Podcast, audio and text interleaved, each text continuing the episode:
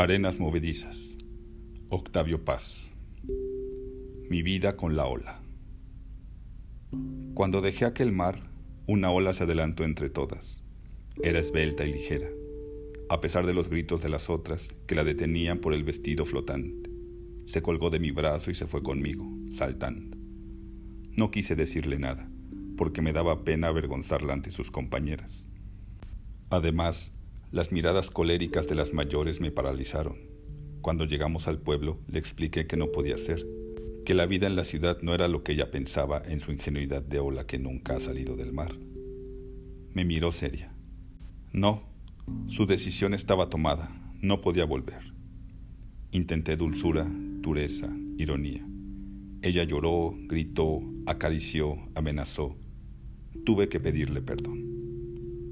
Al día siguiente empezaron mis penas. ¿Cómo subir al tren sin que nos viera el conductor, los pasajeros, la policía? Es cierto que los reglamentos no dicen nada respecto al transporte de olas en los ferrocarriles, pero esa misma reserva era un indicio de la severidad con que se juzgaría nuestro acto. Tras mucho cavilar, me presenté a la estación una hora antes de la salida. Ocupé mi asiento y, cuando nadie me veía, vacié el depósito de agua para los pasajeros Luego vertí cuidadosamente a mi amiga. El primer incidente surgió cuando los niños de un matrimonio vecino declararon su ruidosa sed. Les salí al paso y les prometí refresco y limonadas. Estaban a punto de aceptar cuando se acercó otra sedienta. Quise invitarla también, pero la mirada de su acompañante me detuvo. La señora tomó un vasito de papel, se acercó al depósito y abrió la llave. Apenas estaba medio llenar el vaso cuando me interpuse de un salto entre ella y mi amiga. La señora me miró con asombro. Mientras pedía disculpas, uno de los niños volvió a abrir el depósito. Lo cerré con violencia. La señora se llevó el vaso a los labios. ¡Ay! El agua está salada. El niño le hizo eco. Varios pasajeros se levantaron. El marido llamó al conductor. Este individuo echó sal al agua. El conductor llamó al inspector. Con que usted echó sustancias en el agua. El inspector llamó a la policía en turno. Con que usted echó veneno al agua. El policía en turno llamó al capitán, con que usted es el envenenador. El capitán llamó a tres agentes. Los agentes me llevaron a un vagón solitario, entre las miradas y los cuchicheos de los pasajeros. En la primera estación me bajaron y a empujones me arrastraron a la cárcel. Durante días no se me habló, excepto durante largos interrogatorios. Cuando contaba mi caso nadie me creía, ni siquiera el carcelero, que movía la cabeza diciendo, el asunto es grave, verdaderamente grave. ¿No había querido envenenar a unos niños? Una tarde me llevaron ante el procurador. Su asunto es difícil, repitió. Voy a consignarlo al juez penal. Así pasó un año. Al fin me juzgaron. Como no hubo víctimas, mi condena fue ligera. Al poco tiempo llegó el día de la libertad. El jefe de la prisión me llamó. Bueno, ya está libre. Tuvo suerte gracias a que no hubo desgracias, pero que no se vuelva a repetir, porque la próxima le costará caro. Y me miró con la misma mirada seria con que todos me veían. Ese mismo día tomé el tren y luego de una hora de viaje incómodo llegué a México. Tomé un taxi y me dirigí a casa. Al llegar a la puerta de mi departamento oí risas y cantos. Sentí un dolor en el pecho, como el golpe de la ola de la sorpresa cuando la sorpresa nos golpea en pleno pecho. Mi amiga estaba allí, cantando y riendo como siempre. ¿Cómo regresaste? Muy fácil, en el tren. Alguien, después de cerciorarse de que solo era agua salada, me arrojó en la locomotora. Fue un viaje agitado. De pronto era un penacho blanco de vapor. De pronto caía en lluvia fina sobre la máquina. Adelgacé mucho. Perdí muchas gotas. Su presencia cambió mi vida. La casa de pasillos oscuros y muebles empolvados se llenó de aire, de sol, de rumores y reflejos verdes y azules pueblo numeroso y feliz de reverberaciones y ecos. ¿Cuántas olas es una ola? ¿Y cómo puede hacer playa o roca o rompiolas un muro, un pecho, una frente que corona de espumas? Todos los rincones abandonados, los abyectos rincones del polvo y los detritos, fueron tocados por sus manos ligeras. Todo se puso a sonreír y por todas partes brillaban dientes blancos. El sol entraba con gusto en las viejas habitaciones y se quedaba en casa por horas, cuando ya hacía tiempo que había abandonado las otras casas, el barrio, la ciudad, el país. Y varias noches, ya tarde, las escandalizadas estrellas lo vieron salir de mi casa a escondidas. El amor era un juego, una creación perpetua.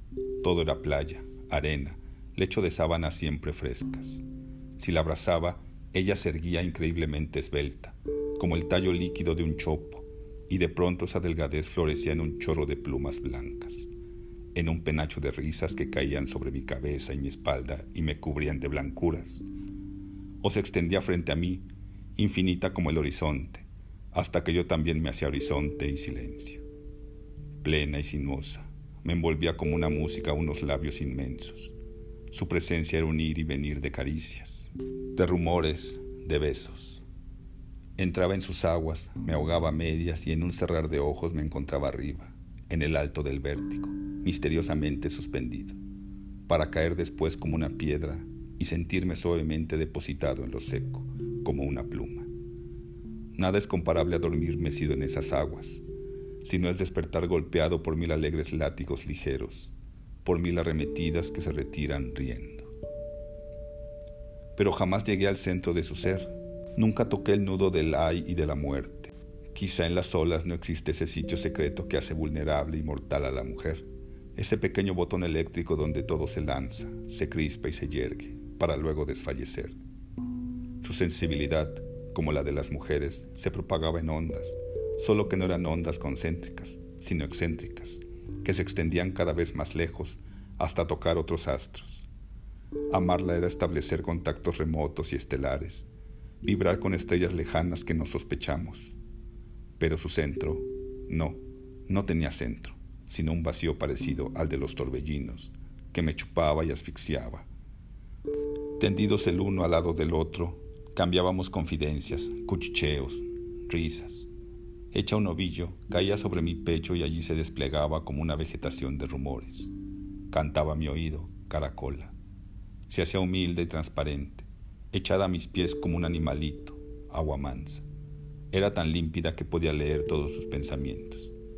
Ciertas noches su piel se cubría de fosforescencia y abrazarla era abrazar un pedazo de noche tatuada de fuego.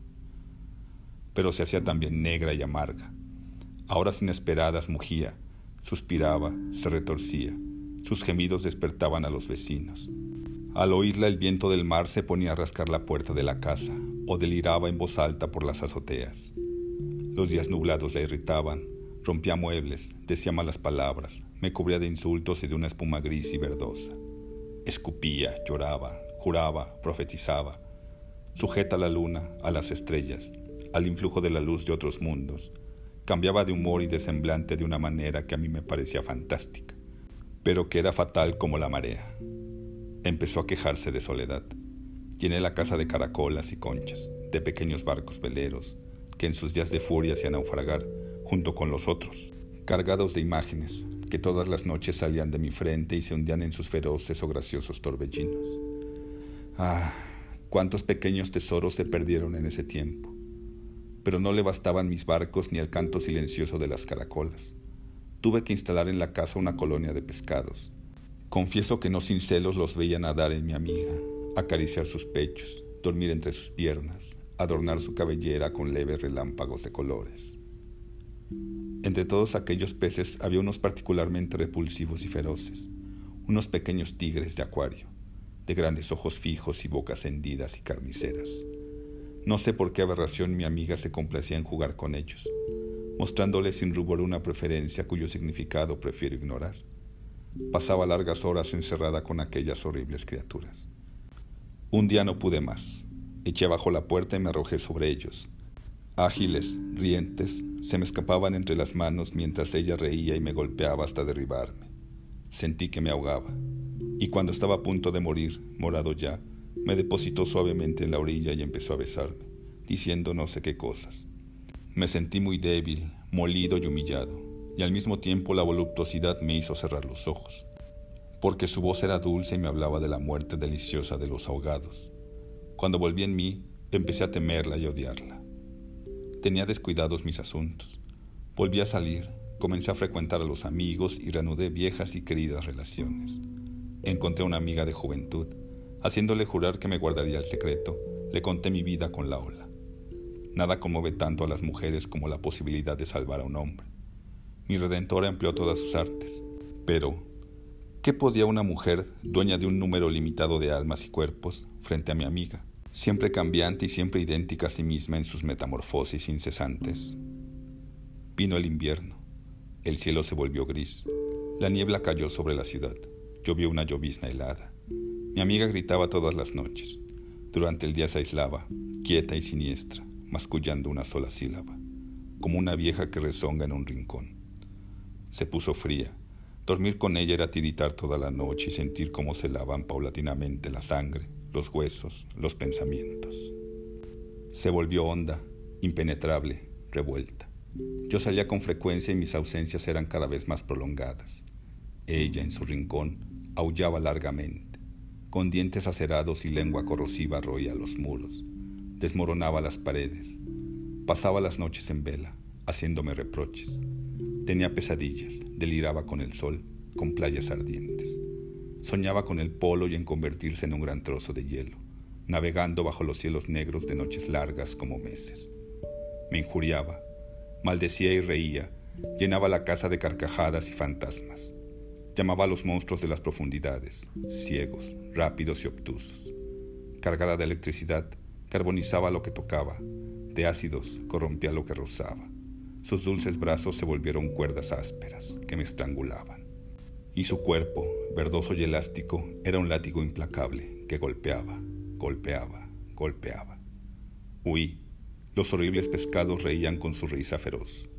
Allá en las montañas, entre los altos pinos y los despeñaderos, respiré el aire frío y fino como un pensamiento de libertad. Al cabo de un mes regresé. Estaba decidido. Había hecho tanto frío que encontré sobre el mármol de la chimenea, junto al fuego extinto, una hermosa estatua de hielo. No me conmovió su aborrecida belleza. La eché en un gran saco de lona y salí a la calle, con la dormida a cuestas. En un restaurante de las afueras la vendí a un cantinero amigo que inmediatamente empezó a picarla en pequeños trozos, que depositó cuidadosamente en las cubetas donde se enfrían las botellas. Así acabó mi vida con la ola.